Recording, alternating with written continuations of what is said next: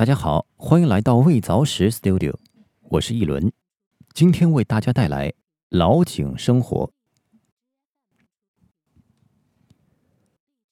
外婆家的院子里有一眼老井，院子呈四方形的坐落，老井就四平八稳的扎在了院子的中央。青石板铺成的井台簇拥着圆润光滑的檐口。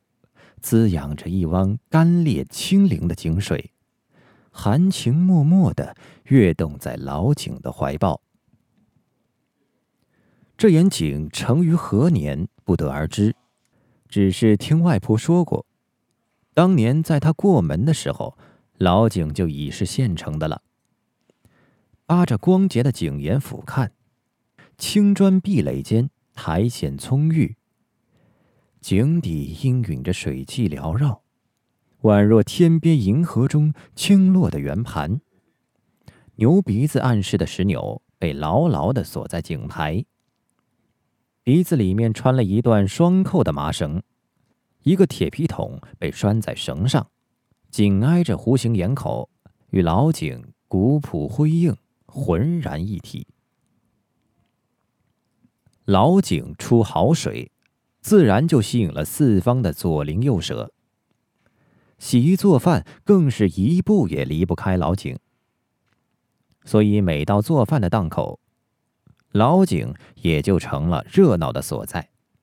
女人们挎着篮子操持家务，就像在井边叽叽喳喳扑腾的麻雀，一边摘洗着蔬菜，一边东长西短的唠着闲话。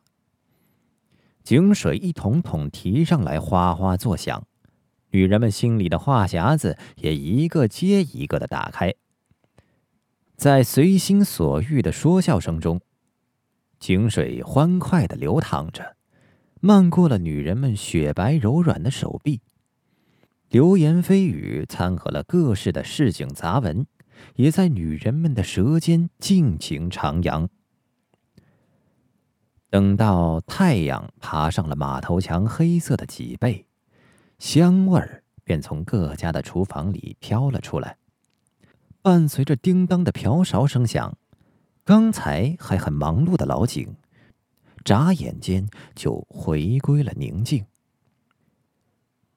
这是一个既没有电视，也没有自来水，生活物资相对匮乏的年代。所以，老井在人们心中的地位悍然而不可动摇。尤其是炎热的夏天，老井简直成了一个天然舒适的冰箱与空调。凉爽的空气从井底源源不断的升腾弥漫，浸润了周围的空气，仿佛又造出了一个清凉的世界。用篮子往井里头吊上一个大西瓜镇着，等到吃的时候再捞起来。对于我们这些稚嫩的孩子，简直好玩至极。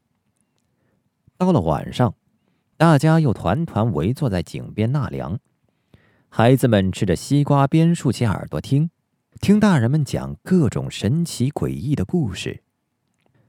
风吹过来，抚动了树叶，发出沙沙声，让人浮想联翩时又胆战心惊的。最后，在孩子们一哄而散中。忙碌的一天也就结束了。如今过去了许久，再细细回味起来，我总是免不了有些伤怀。曾经的那眼老井，还有那张真诚的笑颜，都隐没在了钢筋水泥丛林之中。我非常想念那段日子。满天的星光下，追逐着欢乐，也畅想着生活，而老井总在一旁默默相守，陪伴着大家走过一段难以忘怀的岁月。